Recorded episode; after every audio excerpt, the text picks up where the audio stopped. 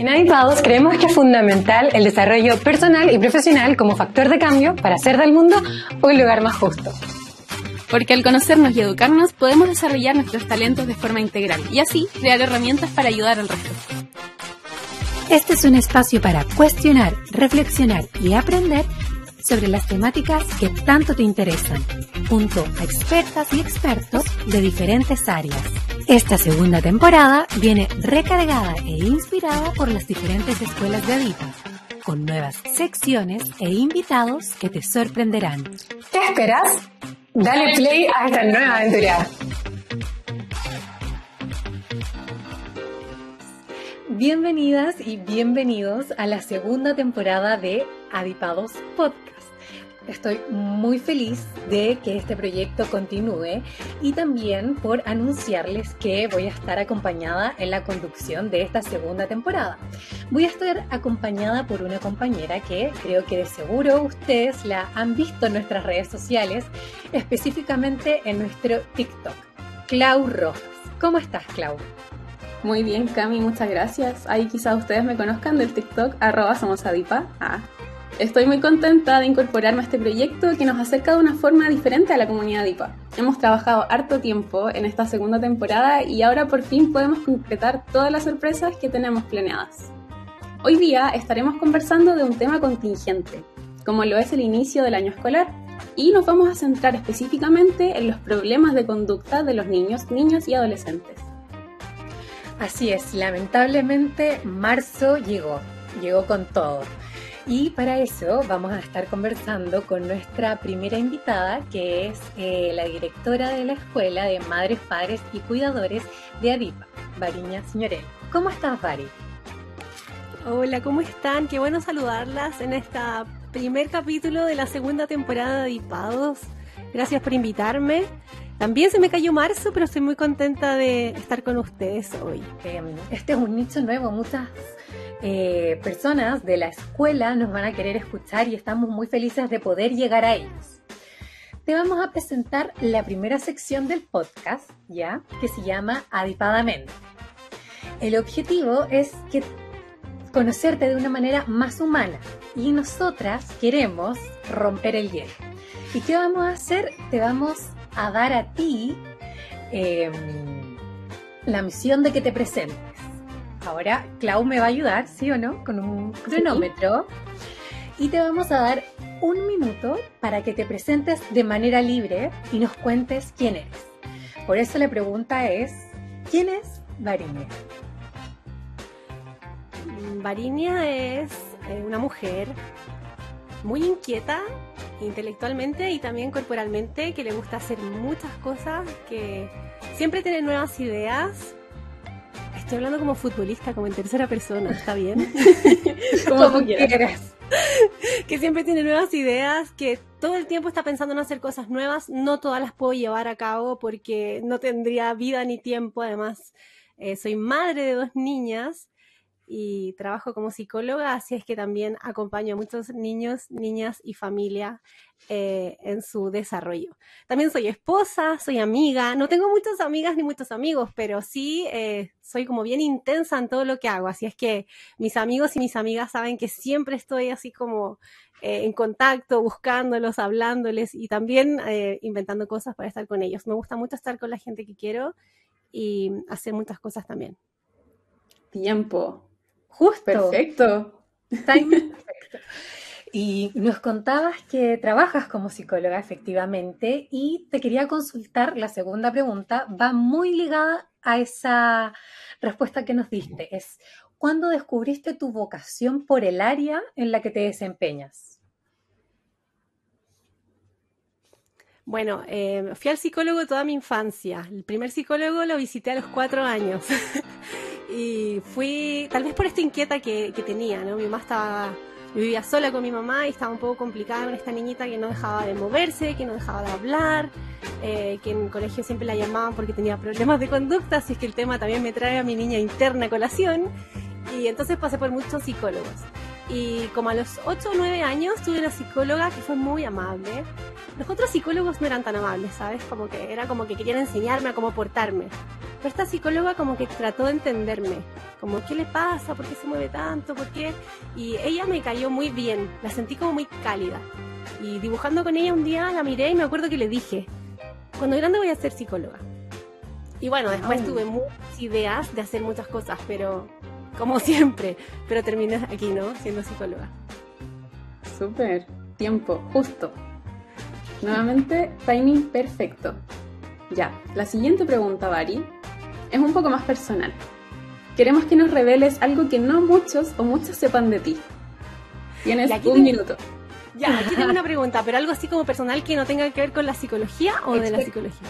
Que no tenga que ver con la psicología, yo creo. A mí me gustaría saber que no tenga que ver con la psicología. Sí, sería interesante. Ya, vamos. Eh, son dos cosas. Una que durante mucho tiempo de mi vida, especialmente cuando estaba eh, estudiando psicología, eh, tuve bandas musicales y tenía bandas de pop y yo era la front girl, así la que cantaba y tocaba el pandero. Y eh, lo otro es que el 2001 fui VJ de MTV. Fui a un concurso donde habían 500 personas. yo era una adolescente y, y gané y me fui a México a trabajar para MTV y trabajé ahí y la promoción y todas las cosas que hicimos salieron en ese verano eh, del 2001 entre enero, febrero y marzo y fue como mi minuto de fama. Gracias a eso después se liga psicología con comunicaciones, porque viste que la psicología, y ahí empezó Super Madre, pero eso ya es otra historia. ¡Wow! ¡Qué, entretenido! Vamos a buscar después registros de Bari en MTV. No hay. Yo lo voy a... No, no hay o sea, los tengo yo en VHS, porque VHS, vos cachas que se me cayó internet. No había YouTube en ese tiempo. De hecho, la votación de la gente para votar por la VJ de MTV, porque había habían como unos peruanos eh, o unos mexicanos, eh, como también a la par en el cono sur de MTV, pero en Chile éramos cinco seleccionados y la gente tenía que votar por internet. Yo de hecho ni siquiera tenía internet en mi casa, me acuerdo que iba un ciber, a un cibercafé a votar por mí. y bueno, finalmente votaron y gané y, bueno, hicimos las promos y todo. Pero pero fue el 2001, ¿no? Hay, creo que en YouTube hay como la, se muestra como la fila de la estación Mapocho y salgo yo así como haciendo la fila, pero así del, de lo que hice en MTV, por suerte solo lo tengo yo. Bueno, una vez lo digitalizas, estaremos muy felices de ver esos registros. Y tú tocaste, Vari, el tema de, la, de las comunicaciones. ¿no es cierto? Y es una parte importante de ti, de cómo muestras tu trabajo a las personas. Y la siguiente pregunta tiene que ver con eso, las redes sociales. ¿Tú describirías la relación que tienes con ella como una relación de amor o de odio? Como una relación de amor. Mi comunidad, o la, la comunidad que yo conozco de redes sociales, la he cuidado siempre, como las respeto mucho a las seguidoras, respeto mucho a las lectoras y tenemos una relación de respeto. Eh, así como yo las respeto a ella, ellas me respetan a mí también. Y cuando eso se, se rompe o no se aparece, eh, nuestra comunidad bloquea a, a las personas que no tienen un comportamiento acorde. Entonces, cuido mucho lo que consumo en redes sociales y también cuido mucho a mi comunidad. No, no me interesa tener muchos seguidores, sino que una comunidad respetuosa. Me encanta. Entonces la idea es que esa comunidad sea un espacio de amor. Qué bonito. Bari, yo te quería hacer una pregunta acerca de las redes sociales, porque ya sabemos tu enfoque con las redes sociales y nos contaste que tienes dos, que eres madre. ¿Cómo lo haces con las redes sociales y tus hijas? ¿Cómo lo hago para que ellas aprendan de redes sociales? Exacto. O, ah, claro, a poner límites también. Bueno, yo tengo dos hijas, una tiene casi 16 y la otra tiene 7, ¿sí? Con la de casi 16 eh, simplemente tardamos mucho en entregarle un teléfono inteligente o en que, pudiera tener redes sociales, ¿no? Pudo tener redes sociales recién a los 14 y eh, mediada por mí. Hoy día es autónoma en eso, yo no me meto en sus redes sociales, ahí es otro, otro tema, pero a mí me parece invasivo para un adolescente que tu mamá esté mirándote las cosas y lo que hace finalmente es hacerse una cuenta secreta, ¿no? Yo prefiero que ella tenga sus espacios porque creo haberle transmitido los cuidados. ¿Y cómo? Yo cuidándome. Es decir, yo muestro muchas cosas en redes sociales como ven, pero siempre estoy pensando que estoy mostrando. Eh, siempre que digo dónde estoy o dónde fui, lo digo después que me fui del lugar. Nunca ha dicho en qué colegio están mis hijas, ni nunca las he mostrado en uniforme, nunca hemos mostrado dónde vivimos, ni la dirección de nuestra casa, ni la patente de nuestro auto, y eso ella lo sabe, sabe que no puede subir fotos con uniforme, etcétera, ya como que lo extrapoló. Y la más pequeña tiene siete, no, ni decirlo, ¿no? Perfecto. Pasamos entonces ya a la segunda sección de este podcast y agradecemos totalmente la honestidad para contestar estas primeras preguntas que eran como ya más para romper el hielo. No sé si nunca había contado esto antes. No, yo quedé sorprendidísima con lo de MTV. Yo también. Creo que voy a mandar un correo ahí exigiendo material. Ya, bueno. Como te continuando, esta segunda sección se llama ¿Qué pasa en el mundo? Y básicamente analizamos, eh, seleccionamos tres noticias que tienen que ver con la problemática que vamos a hablar en este capítulo. Y em, bueno, vamos a ir desarrollándola una a una y yo creo que la Clau parte con la primera pre-noticia. ¿Cierto, Clau? Perfecto, sí. Escogimos una serie de noticias, como bien decía Cami, que tratan un poco de este tema de la vuelta a clases y de los problemas de conducta. La primera de ellas trata de la violencia escolar, específicamente sobre el aumento que hay en las denuncias sobre este tema en la Superintendencia de Educación. Las cifras nos señalan que el 2019 y el 2022 se registró un aumento significativo. Específicamente aumentaron un 21,7% las denuncias por violencia escolar. Y partiendo de la base de que el entorno puede influir significativamente en las conductas de las personas, ¿qué papel podrían jugar estas cifras, este aumento de la violencia en los problemas de conducta? Perfecto. Bueno, yo creo que primero eh, tenemos que ver la importancia de denunciar siempre, de mostrar y visibilizar lo que pasa con el bullying, ¿no? Eh, todas las comunidades escolares hay bullying. Lo que pasa es que están las, las comunidades escolares que se hacen a cargo del bullying, digamos, como que hacen algo al respecto, y las que dicen que no tienen o no hacen nada. Y esas son las más peligrosas. Entonces decir que está bien, decir, denunciar, hablarlo, porque es parte de solucionar el problema. Ahora, el aumento de esta problemática tiene que ver, por un lado, porque se está denunciando más, ¿sí? Años atrás, o a lo mejor en la generación de nuestros padres, era como, era normal que te molestaran en el colegio, que te hicieran bullying, ahora sabemos que no es normal y que tenemos que denunciar. Y por otro lado, tenemos también, no podemos dejar de vista que tenemos una pandemia que hizo que los niños estuviesen mucho tiempo en su casa eh, encerrados con adultos estresados. Estábamos todos los adultos estresados en pandemia. Eso quiere decir que el, cuidado que les pudimos dar a nuestros hijos fue un cuidado también con mucho estrés. Entonces los niños están estresados. Eh, cuando los niños están estresados se llevan peor entre ellos y también eh, hay dificultades de conducta consigo mismo, hacia los otros, con los profesores y ahí influye absolutamente, ¿no? La violencia escolar tiene que ver con lo que está pasando conductualmente con cada niño y con cada niña. Mm. Perfecto. Y dale, Cami. No, sí, tú, Clau. Para no eh, Sí, tranquilo. Quería preguntarte, Bari, ¿qué podemos hacer nosotros como sociedad, ya sea a nivel familiar, a nivel escolar, para poder manejar estas cifras, para que vayan disminuyendo en el tiempo? Lo primero es visibilizar y darnos cuenta que hay que normalizar el hablarlo. Me pasa que a las familias que conozco que tienen hijos que, que han sufrido de bullying, eh, de pronto no quieren decir porque sienten que pueden hacer un daño mayor al contarlo. Es como que lo vive, siempre la víctima lo vive con vergüenza, como si fuese culpa de ella. Entonces, al visibilizar, le sacamos esa carga de, vergüenza. Entonces, primero es hablarlo. Segundo es, eh, los colegios debiesen comprender que lo que le pasa a un niño en la sala de clases le está pasando a los 30 o a los 40. Lo que yo hago como profesora a un niño se lo estoy haciendo a los 40 también. Porque si yo veo que mi profesora me castiga o me echa de la sala, los 40 van a estar con susto de esa profesora, ¿no?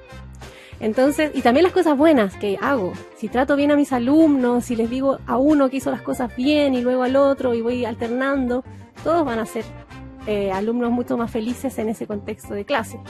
Entonces, primero entender esa repercusión, eh, bueno, además de hablar las cosas que vayan pasando, y por otro lado, hacerse cargo. Tenemos que hacernos cargo, no solamente ir a hablar cuando nuestro hijo tiene un problema, sino que también hacernos cargo cuando nuestros hijos generan problemas. Cuando nuestros hijos no están tratando bien a sus compañeros, también estar ahí y no sentir que es un ataque hacia nosotras, sentir que estamos tratando, que hoy día tu hijo es el que molesta, pero mañana lo puede molestar a él también, como finalmente es una dinámica donde todos los actores pueden ir cambiando de, de papel, digamos. Entonces, hacerse cargo, visibilizar y entender la repercusión importante de cada profesor, yo creo que es súper valioso eh, para ir poco a poco bajando esta cifra que sufre, que sube y que lo sufren los niños, ¿no? Y las niñas. Exacto. De hecho, tú yo te tocaste, quería- perdón. De hecho, yo te quería comentar algo que me ha llamado mucho la atención, que las noticias, en los medios nacionales, eh, se mostró mucho videos de escolares eh, grabando riñas entre ellos y subiendo a las redes sociales, y era algo constante que se repitió en más de una ocasión. Y aquí, ¿qué influ- la pregunta es, ¿qué influencia tienen las redes sociales también en este sentido? Claro, eh, antes, cuando, no sé, cuando yo era adolescente, si yo metía la pata o hiciera lo que hiciera, solo se enteraban mis amigas, por suerte. Ahora eh, me pueden grabar haciendo lo que estoy haciendo y entonces se entera todo el mundo, todo el, no sé, todo el contexto. Es como que finalmente hay una cámara en la mano de cada uno, entonces... Primero es eh, que siento que normaliza la violencia, ¿no? Porque si todos los niños suben a TikTok que le pegan al compañero, que molestan al compañero, entonces yo puedo hacer lo mismo en el colegio y no me va a parecer raro. Entonces las redes sociales eh, son un lente que permiten que todas las conductas se amplifiquen. Si yo cuento o hago algo bueno, es probable que más gente haga algo bueno, pero también al revés. Entonces el papel no es culpa de las redes sociales, las redes sociales muestran de nosotros, quiénes somos nosotros. Entonces, el problema es amplificar. Yo creo que ahí falta un filtro en, eh, en las redes, en lo- los que- que manejan las redes sociales, que debiesen tener un filtro con la violencia escolar y con la violencia en general, ¿no? Porque si lo muestras, estás dando el pie para. Exacto, ahí juega un rol súper importante lo que tú comentabas de entregarle a los niños y a las niñas herramientas para que usen las redes de forma segura, incluyendo esto que está comentando Cami, que es el publicar todo o saber bien hasta dónde llegar, cuáles son los límites. Y en ese sentido, tú tocaste antes un tema que me gustaría profundizar un poquito, que en la violencia escolar se suele limitar todo a la víctima y al victimario. Pero también hay observadores, hay personas que están al lado que si bien no participan directamente, sí se ven implicados en los conflictos. ¿Qué pasa con ellos? Bueno, es un poco esto que les pasa si es que la profesora eh, me trata bien o me trata mal. Es lo mismo, al final ellos están mirando y están asustados. No hablan o no se meten porque el próximo pueden ser ellos. Entonces, quienes están viendo, eh, quienes son los que presencian el bullying, se están dañando también, porque también están hiperalerta, también están estresados, también sienten que les puede tocar a ellos o sienten que se tienen que convertir ellos en el agresor para no ser molestados a futuro. Entonces, finalmente, claro, le pueden hacer bullying a un niño, pero están haciendo el bullying a todos los niños en la sala de clase. Es el futuro del de, el desarrollo de la convivencia de cada uno, ¿no? Por separado también. Yo te quería hacer una pregunta eh, que es relacionada a una segunda noticia que seleccionamos, en que eh, eh, era básicamente una encuesta que se realizó a nivel nacional sobre los síntomas que presentaban los niños y niñas tras la vuelta a clases post pandemia. Muchos demostraban verse aburridos, mal genios, enojados, lo cual demostraba problemas de conducta en el aula. Entonces, por eso yo te quería preguntar en qué posición quedan los profesores ante esta temática, que no es fácil. Imagínate, como tú misma decías, tener a 40 niños en una situación de enojo, de estrés, de aburrimiento. Los profesores quedan súper expuestos porque también pueden ser grabados en sus reacciones en términos de las redes sociales, si lo hablamos. Eh, lo cual también limita cuál va a ser la respuesta de cada profesor, ¿no? por un lado uno dice, bueno, si hay una cámara igual puede ser que los traten mejor, pero por otro lado, si te sacan de contexto también puedes tener muchos problemas como profesional. Entonces ahí hay una delgada línea entre lo positivo y lo negativo de grabar ciertas cosas que puedan pasar en la sala de clase.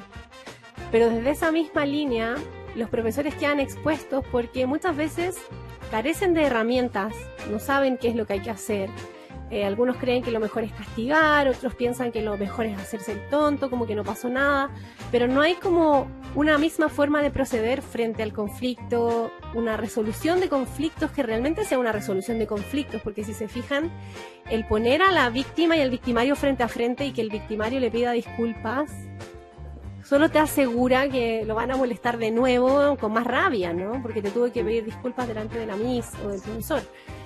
Entonces, esas resoluciones de conflictos, así como dense la mano y sean amigos, de verdad no, no funcionan. Lo que se necesitan son otros tipos de, intervenciones que no tienen que ver con el conflicto en sí, sino que eh, de un manejo del grupo distinto. Pero los profesores no saben eso. Entonces no tienen herramientas, están súper expuestos, también están súper asustados y súper estresados. Porque también les tocó una pandemia, también tienen sus propios hijos en casa con sus propias temáticas, ellos mismos están quemados, muchos de ellos. Entonces, eh, es un contexto en que no que el colegio ya como que dejó de ser un lugar seguro en, muchos, muchos casos. Mm. Bastante. Y la segunda pregunta ligada a este tema es, ¿cómo se relaciona la regulación emocional con los problemas de conducta? Es súper buena esa pregunta porque en el fondo todo tiene que, ver con el poco desarrollo socioemocional y el espacio que se le da para lo socioemocional en los colegios y en los grupos. Como que está todo enfocado a aprender contenidos, que hasta las emociones y todo lo que tiene que ver con eso te lo pasan como si fuese un contenido.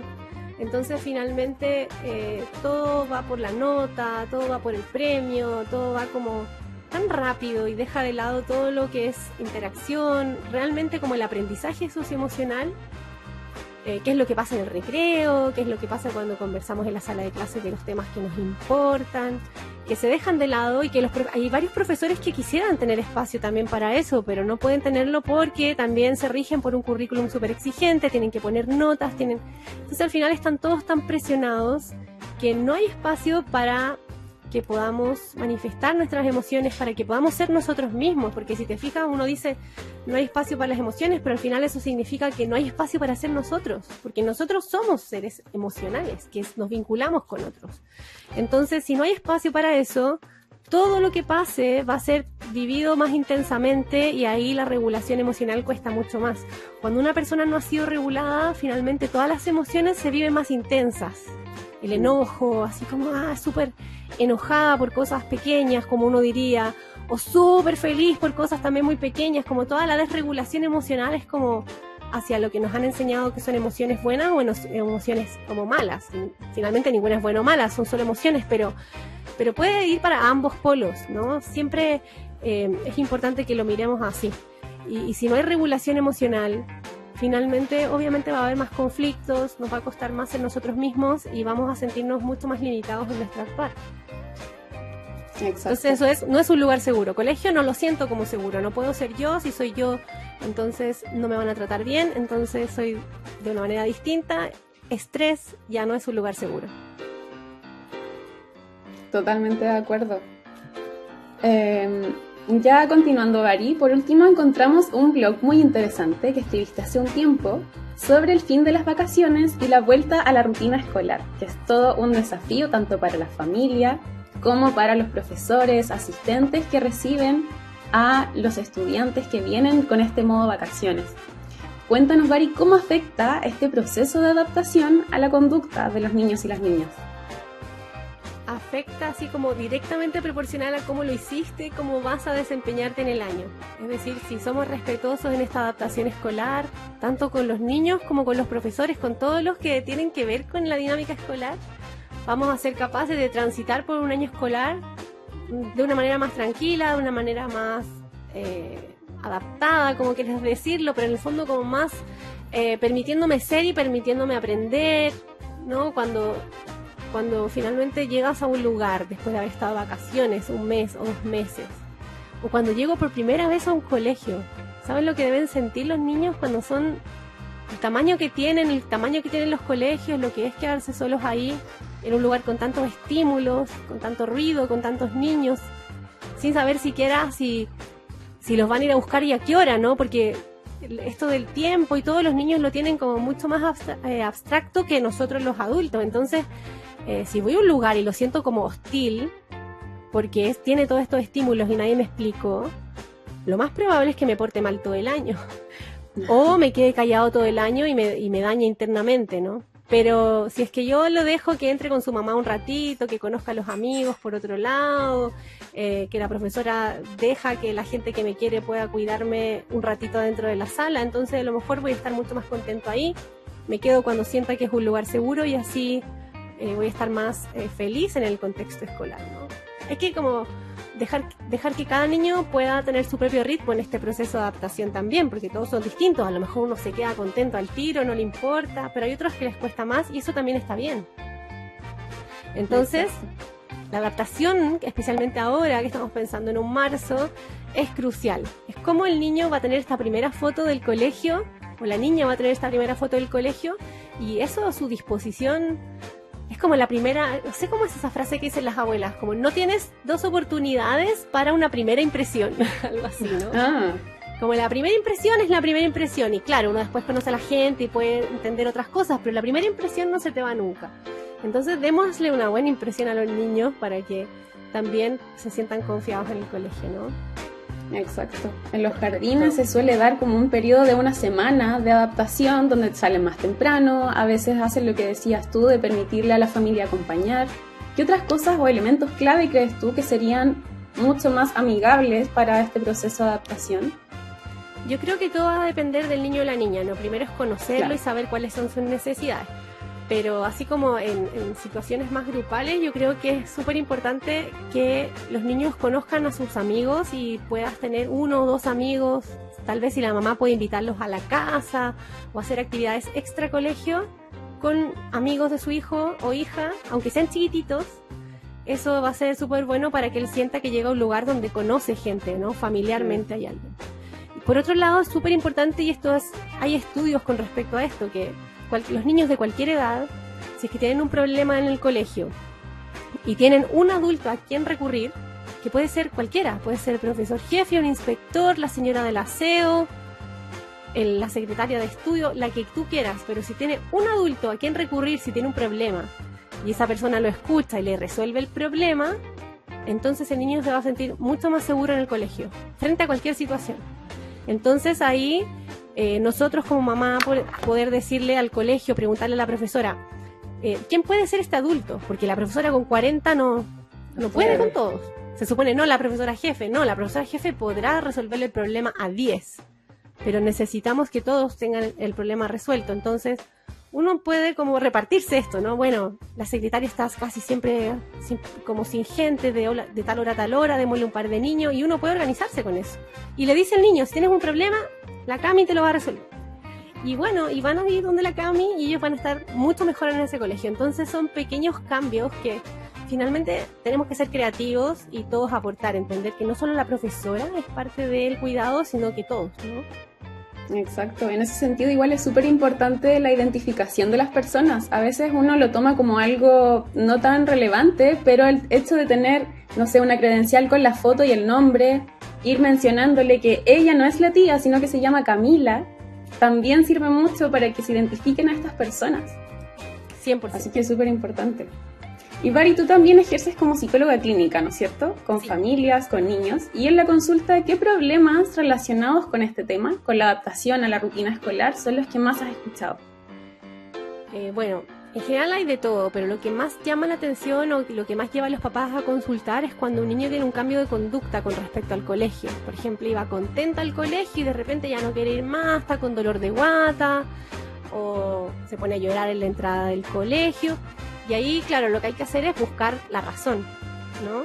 Porque es muy fácil decir, bueno, tiene un trastorno adaptativo, pero ya, no, sabemos que hay algo en la adaptación, ¿no? Pero lo que queremos nosotras las psicólogas, tú sabes bien, es investigar el por qué pasa eso, porque al saber el por qué pasa eso podemos ayudar a esa persona, ese niño, esa niña. Exacto. Bari, yo te quería, quiero, antes de terminar esta sección, quería hacerte una pregunta personal. Y era, ¿cómo tú recuerdas tu vuelta a clases, tus marzos cuando eras estudiante? Yo lo pasaba muy bien en el colegio, cuando era pequeña. De grande no tanto, pero en general mi, mi colegio era mi lugar seguro. Entonces Wow. eh, yo quería ir al colegio. De esto va a ser muy nerd esto, pero cuando mi mamá me quería castigar, me decía así como, no vas a ir al colegio mañana. Y yo decía, no, no, no, no. Imagínate, así como el castigo al revés. Y mm, entonces mis vueltas a clases eran muy entretenidas, era como muy entusiasmada de volver a ver a mis amigas, de volver a estar en el recreo. Eh, yo fui una niña que siempre le fue muy mal en el colegio, ¿eh? muy mal, tenía muy malas notas, porque no me quedaba quieta, no ponía atención, decían que tenía déficit atencional con hiperactividad, pero entonces como no le ponía tanta, tanto interés a las notas, solo iba a pasarlo bien, como que yo iba al recreo. Entonces, para mí la vuelta a clase era lo máximo.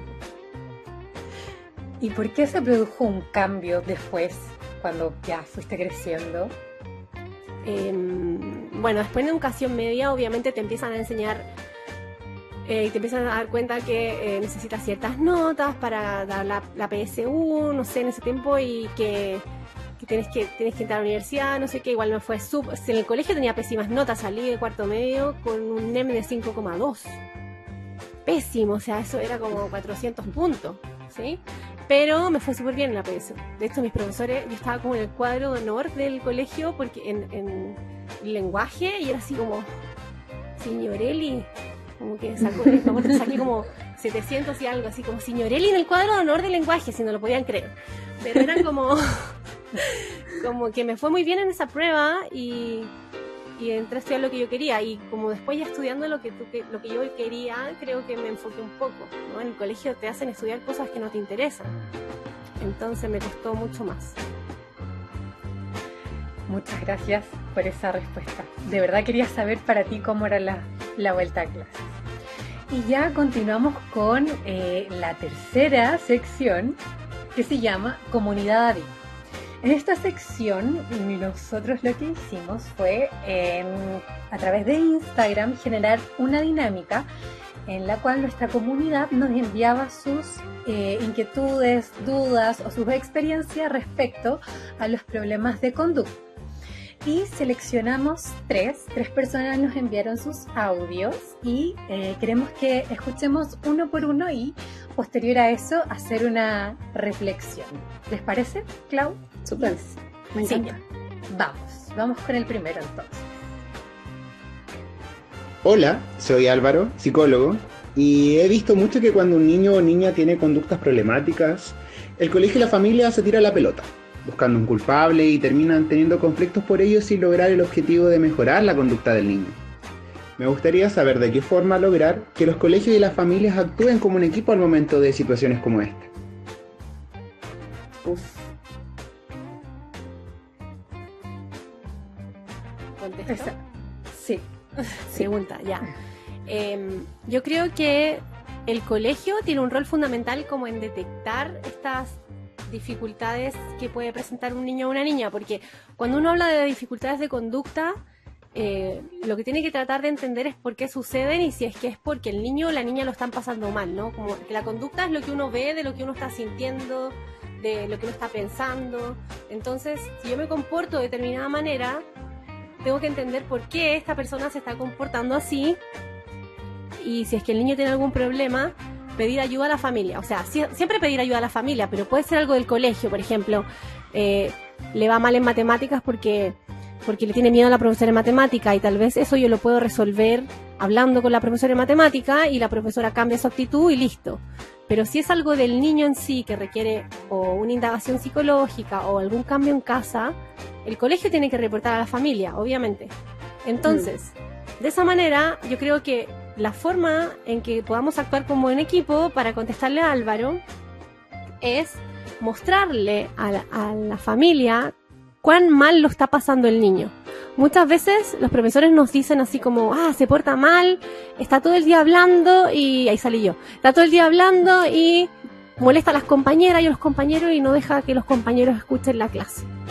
Entonces, la familia lo recibe como una crítica y que está preocupada por los otros. Tipo, mi hija está molestando a los compañeros. Entonces, eso es- obviamente va uno tomarlo distinto a que si yo le digo, ¿sabes qué? Tu hija está hablando todo el rato, no quiere poner atención, y si pone atención como que no, no se acuerda de lo que puso atención. Me parece que algo tiene que estarle pasando porque seguro está atendiendo como a otras cosas, tal vez como a cosas internas o a cambios en la casa, pero ella no lo está pasando bien en el colegio. Entonces, nosotros queremos que lo pase bien. ¿Me ayudarías a llevarle a un psicólogo para saber qué podemos hacer nosotros para ayudarla?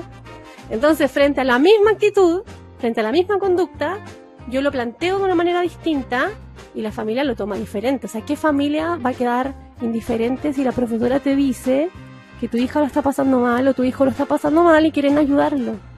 Eso es como lógico que tú vas a hacer algo. Pero si se lo planteas como, ah, molesta y es la única que grita, no sé qué, obviamente te vas a resistir un poco, ¿no? Exacto. Me ha pasado mucho a mí personalmente, en mi experiencia, que las familias como que se ponen muy alerta cuando uno los invita a ir al psicólogo para encontrar soluciones. Como que no les gusta, se asustan, se resisten harto. ¿De qué forma comunicarías tú la necesidad de ir al psicólogo cuando realmente es importante?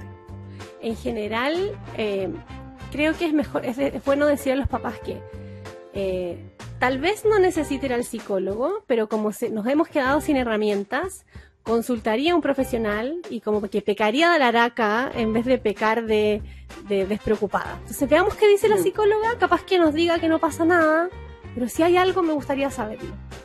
Como con la duda, ¿no? No es como estoy segura que tu hija tiene algún Claro. problema, no. Es como, es probable que no lo tenga, pero si lo tiene, quiero saber al tiro, quiero saber ahora que tiene menos edad, que si nos enteramos entre años más va a ser di- diferente, no sé.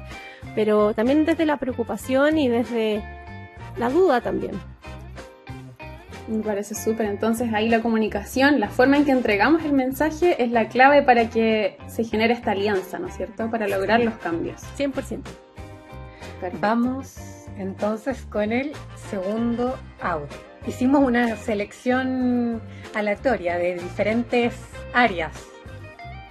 A ver. Vamos a ver si lo escuchan.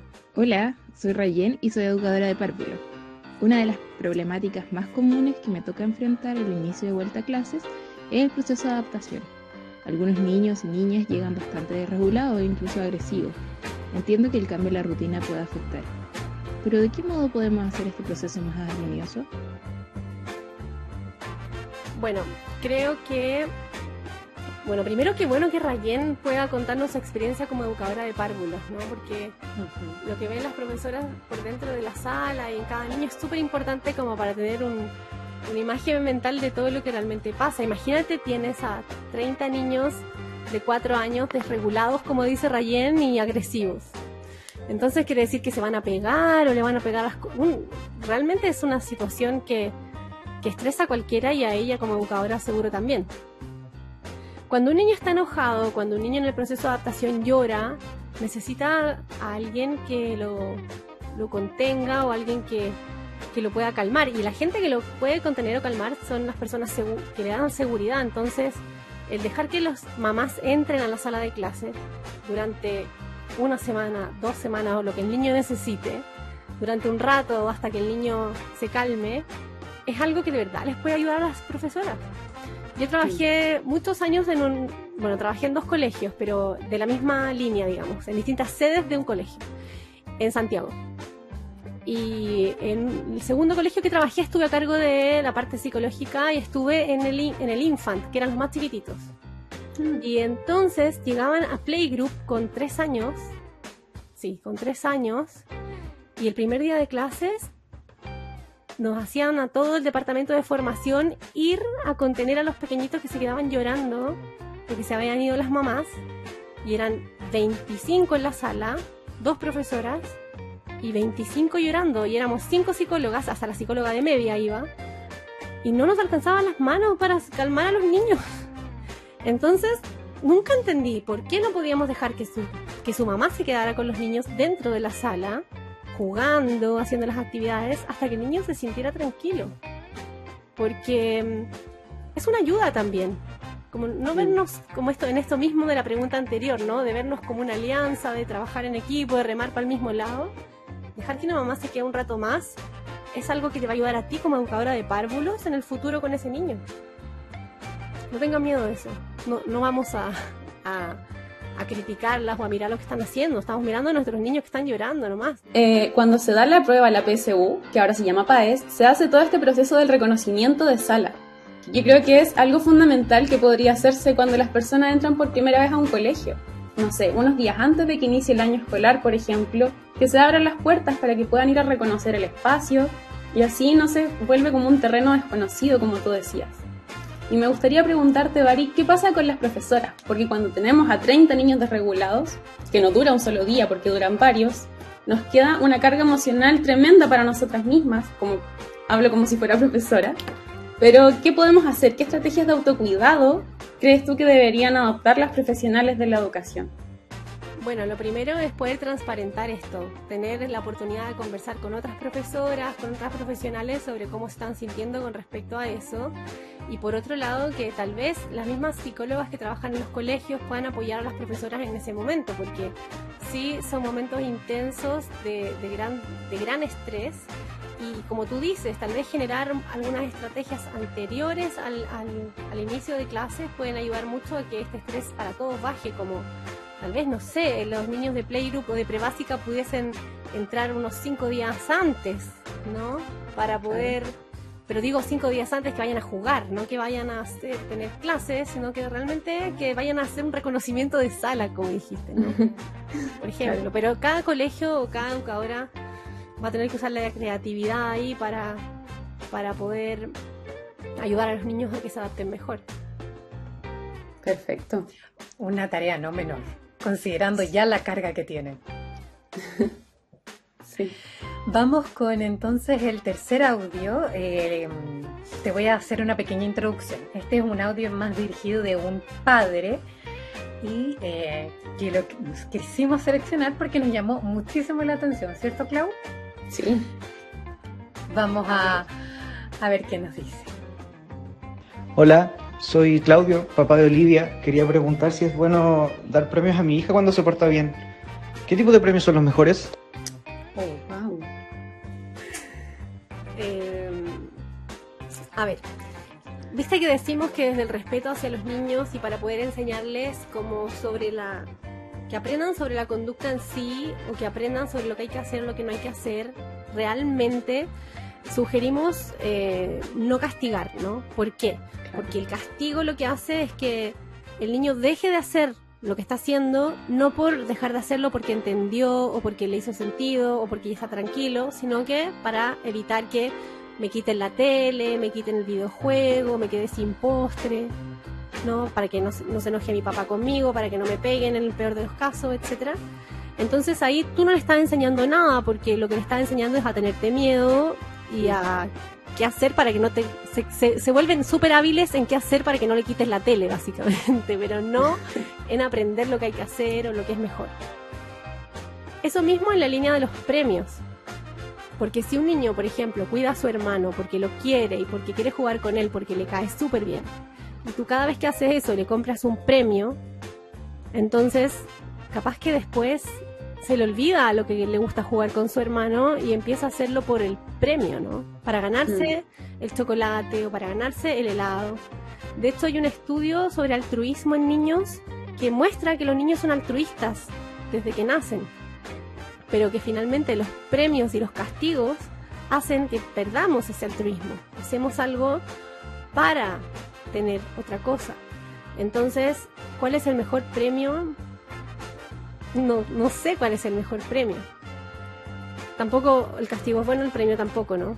No, no. no hay Interesante. Una... Sí, yo creo que la línea va más como por verbalizar lo que dices tú. Qué generoso eres por cuidar a tu hermano, eres muy amoroso. Claro, y ahí ni siquiera es premio, ahí es como que estás diciendo lo que te nace de la guata. Exacto. Que fíjate que igual si le dices eso, el mejor premio es el halago que le puedes dar a tu hijo. Y los papás se van a poner a halagar a los niños y a decirles mil cosas y finalmente los niños lo van a hacer también para ganarse el cariño, po, no para... Claro, y si, y si no llega el halago, oye, ¿qué, ¿qué pasa? ¿Por qué no me dicen nada? Claro, pero a lo que voy es que eh, yo creo que hay que como que normalizar el, el ser como uno es. Por ejemplo, eh, los niños están súper estresados por las notas.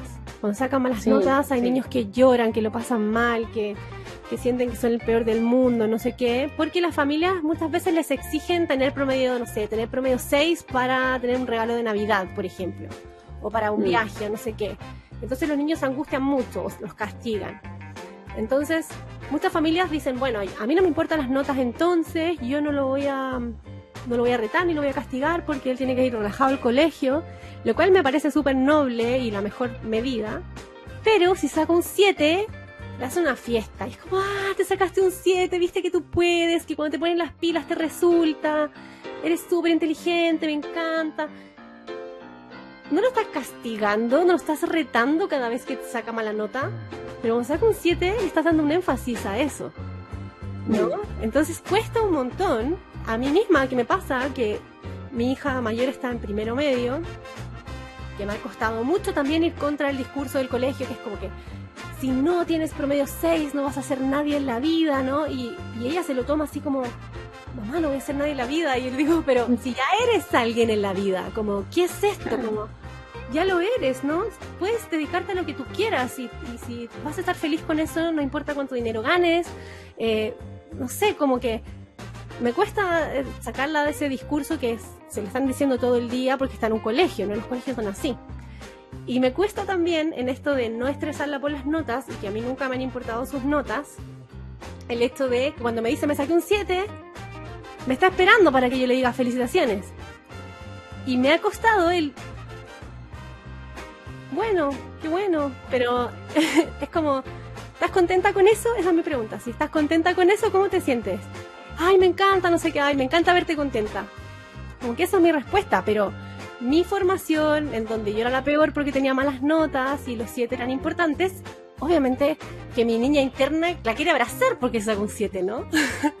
Entonces cuesta ir en contra de la propia crianza como para hacer cambios. Cuesta mucho.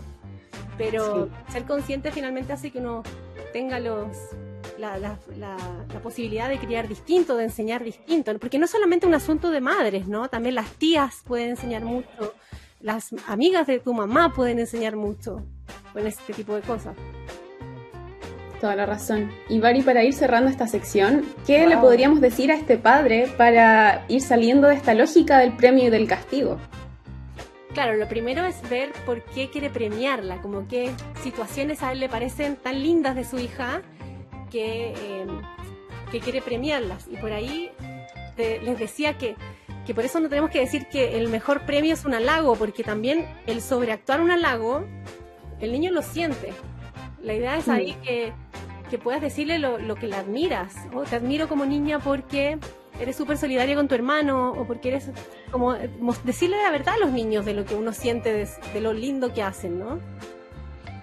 Ese es el mejor premio, tener un papá que, la mira como es y que la admira como es también. Muy bonito eso, por lo... Y ya pasando a esta siguiente sección, que se llama Microgerto, se trata de lo siguiente. Tenemos una selección de preguntas que pueden ser polémicas. Entonces, al planteártela, la idea es que tú te explayes y digas todo lo que tengas que decir al respecto. Como te decía, tenemos algunas y la idea es que tú me digas un número del 1 al 5, para que sea totalmente al azar. Cinco. Ya. Dinos una opinión impopular que tengas relativa al manejo conductual.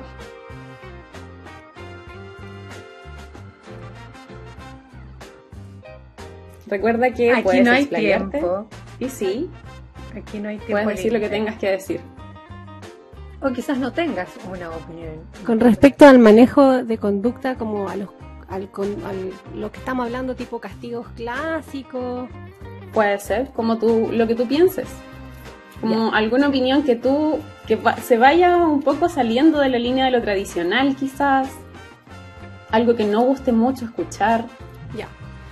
Eh, con respecto al manejo conductual, me he dado cuenta que la conducta de la persona es tildada de adecuada o no adecuada según muchos factores. Es decir, el niño o la niña hace algo y eso va a depender si está bien o mal de quién lo mire, de en qué ciudad o en qué contexto sociocultural nació, eh, incluso en qué cultura o religión está. eh, metido, está, está el niño en el desarrollo intrínseco de su ser. Entonces, finalmente, la conducta en sí no es el problema, sino que el problema de conducta está afuera del niño. Porque, por mm. ejemplo, a mí me enseñaron que estaba muy mal eh, comer con las manos y chuparme los dedos, ¿sí? Pero también he conocido otras personas que no les enseñaron eso y que comen con las manos y se chupan los dedos y lo pasan increíble y no retan a sus hijos. De hecho, yo no retaría a mis hijas por eso. Pero bueno, entonces, depende de quién está mirando, es si está bien o no mi conducta. Entonces, mm. no es una conducta autoagresiva o agresiva hacia el resto o que estás dañando al resto o a ti mismo. Yo siento que todo es eh, operador dependiente. Depende de la mamá que me tocó, depende de dónde estoy. Entonces, es súper injusto creer que los niños tienen que comportarse de determinada manera solo, porque así se nota si son educados o no, si son buenas o malas personas, porque finalmente todo está en el ojo y no está en el niño. Entonces, dejemos de pensar que el problema de conducto está, el problema de conducta está en el niño porque en verdad está en ti, no en el niño.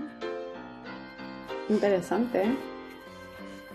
Pero tiene mucho sentido, la verdad, porque todo ocurre en un contexto. Y claro, como tú decías, lo que ocurre aquí, que se ve como algo inapropiado, en otro lugar puede no ser inapropiado. Aprovechando el tiempo que nos queda, eh, me gustaría que vuelvas a seleccionar un número para hacerte otra pregunta eh, polémica, por decirlo así. El número uno. Ya. Esta tiene que ver con tutores sombra. ¿Favorecen realmente la inclusión? ¿Qué elementos clave deberían abordarse para que sean un aporte?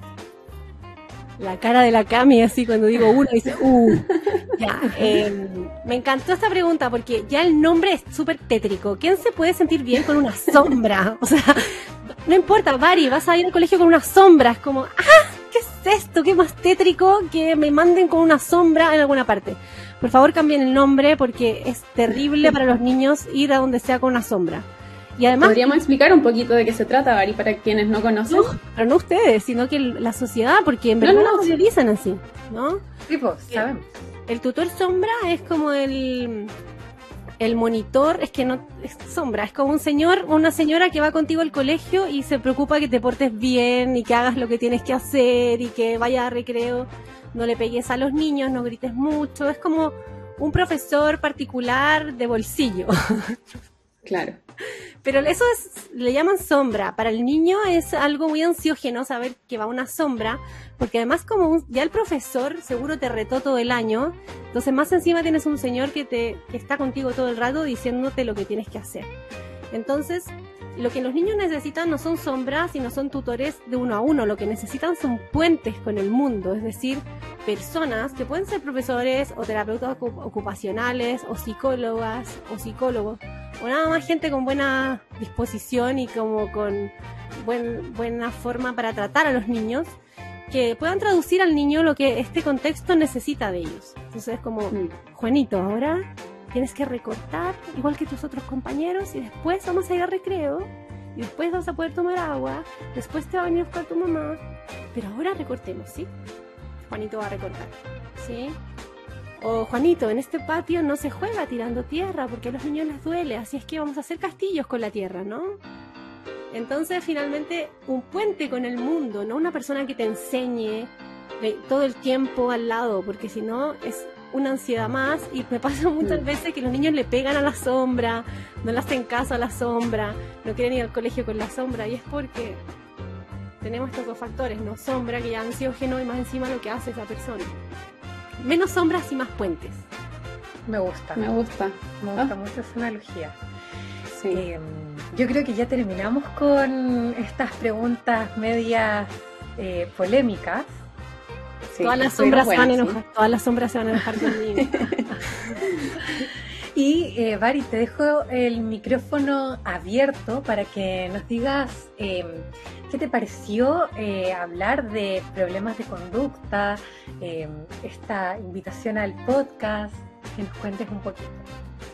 Eh, bueno, me gustó mucho poder conversar un poquito afuera de la caja, como de cosas distintas. Ves que cuando te invitan a un lugar suelen preguntarte como cosas bien parecidas o se habla dentro de ciertos límites, me gusta esto de poder como pensar un poquito más allá o de poder decir cosas impopulares. Creo que me gustaría decir más cosas impopulares y tengo espacio. Que gracias. Si Eh, tienes, esto es el, el momento. El micrófono está abierto. Mis amigas dicen así como la Bari salió a ser amigos. Cuando yo digo algo en Instagram, tenemos un WhatsApp con mis amigas y dicen, miren, la Bari salió a ser amigos. Es como, no, porque siempre digo cosas que son súper impopulares. Pero no, eh, lo que sí quiero decir a propósito de marzo es que ya tuvimos un ejemplo del año anterior que fue bastante difícil para todos. eh, en donde tuvimos eh, una alza en la violencia escolar, eh, tuvimos una alza en los problemas de salud mental, eh, empecemos el año distinto, tratemos de hacer las cosas como hormiguita, digo, cada uno desde su metro cuadrado, intentando presionar menos a los niños, presionar menos a los profesores, presionarse menos uno mismo, porque uno de repente dice, bueno, estoy sola haciendo esto, pero muchas personas solas haciendo algo distinto generan el cambio. Entonces, si estás escuchando esto y quieres tener un mejor año escolar o laboral, entonces exígele menos a tus hijos, no le pongas énfasis en las notas, pon énfasis en si lo pasó bien o no en el recreo, eh, habla si es que hay problemas de manera prematura, no tengas miedo de decir nada de lo que tenga que ver con convivencia y tal vez podemos tener un cierre del 2023 un poquito más amable que el que tuvimos del 2022. Oye, Barit, queremos darte las gracias por la buena onda, la buena disposición y este ratito de conversación que estuvo muy, muy entretenido. Queremos que le cuentes a la audiencia dónde pueden seguirte. Eh, bueno, pueden encontrarme en la Escuela de Madres, Padres y Cuidadores de Adipa y hay un montón de cursos que estamos haciendo, no solo yo, sino que otras profesionales que están pensados en acompañar a quienes tienen niños cerca, eh, que son cursos que hemos súper revisado y que van a tener ahí la última evidencia con profesionales que saben muy bien de lo que están hablando y que te van a ayudar realmente y no te van a confundir. ¿no? Que muchas veces pasa que uno escucha tantas cosas que a veces te confunden. Así que bueno, ahí en la Escuela Madres, Padres y Cuidadores de Adipa me encuentran. Eh, también me encuentran en la página supermadre.net, que es el blog que escribimos con otras mujeres, y en Instagram, arroba supermadreblog. Me encanta. Perfecto. Por favor, no se pierdan su Instagram. Van a aprender muchísimo y es muy, muy entretenido las dinámicas que haces. Sí, a mí me gustan las preguntas abiertas Sí. a la comunidad. Me entretengo mucho leyéndolas, así que Ah. totalmente invitados a verlo. Y a nuestra audiencia que nos escucha, gracias por permitirnos seguir eh, con esta segunda temporada que viene recargada de sorpresas. Esperamos que le hayan gustado estas nuevas secciones que preparamos con mucho cuidado para y con todo el cariño posible. Y no se olviden que ustedes también pueden seguirnos, compartir este capítulo, activar la campanita de notificaciones en Spotify para ser los primeros en escuchar este capítulo y también calificarnos. Nos pueden Sí. encontrar en Spotify, en YouTube, en Google Podcast y en nuestra página adipa.cl slash adipa. Muchas gracias a todas y a todos por escucharnos y nos encontramos en un próximo capítulo de Adipados. Así que chao, chao. Chao, chao. ¡Chao!